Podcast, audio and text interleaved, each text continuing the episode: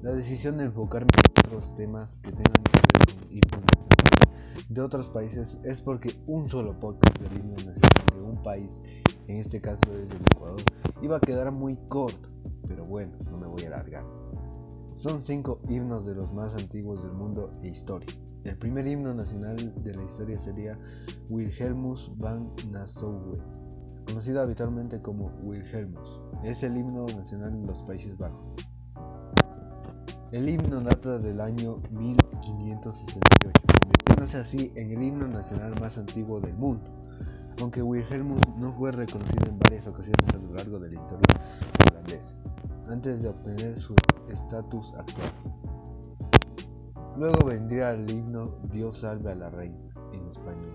Es el himno real de numerosos países de la mancomunidad de naciones que son los países que reconocen la monarca británica como su jefe de Estado e himno nacional del Reino Unido e Irlanda del Norte. La primera versión publicada de lo que es casi la melodía actual apareció en 1745, conocido como himno oficial hasta 1932. Siempre ha sido popular entre la población. Pasamos a la Marcha Real, que también es conocida como Marcha Granadera. Es el himno nacional de España. El himno se publicó por primera vez en un documento de 1761, titulado como el libro de la ordenanza de los toques pifanos y tambores que se tocan nuevamente en la infantería, compuestos por don Manuel de Espinosa. Según el propio documento, Manuel de Espinosa de los Monteros fue el compositor de las partituras. El rey Carlos III lo declaró himno nacional en 1770. De ahí pasamos a la Marseillaise, es el himno nacional de Francia.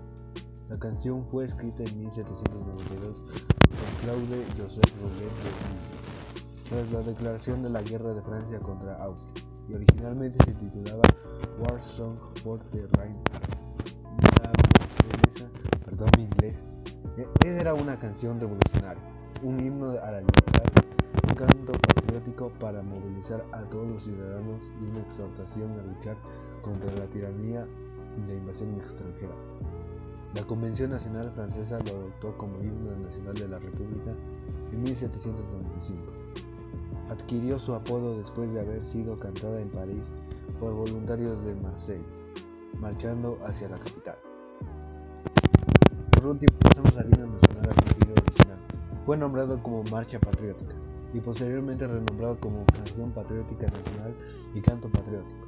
Se llama Himno Nacional Argentino desde su publicación en 1847. Sus letras fueron escritas por el político Vicente López y Planes, y su música fue compuesta por el músico español Blas Parera. La obra fue adoptada como única canción oficial del 11 de mayo en 1813, tres años después de la Revolución de Mayo.